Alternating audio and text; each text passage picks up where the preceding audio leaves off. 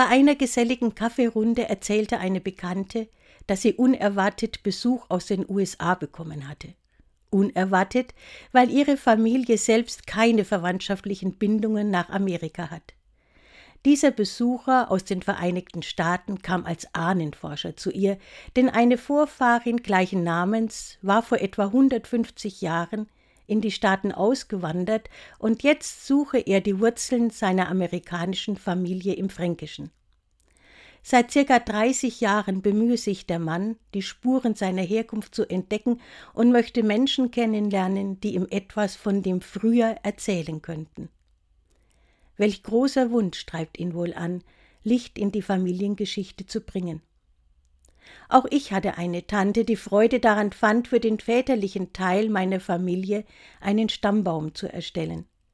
Bis ins 18. Jahrhundert zurück reichten ihre Nachforschungen. Leider verschwanden die Unterlagen beim letzten Umzug meiner Eltern.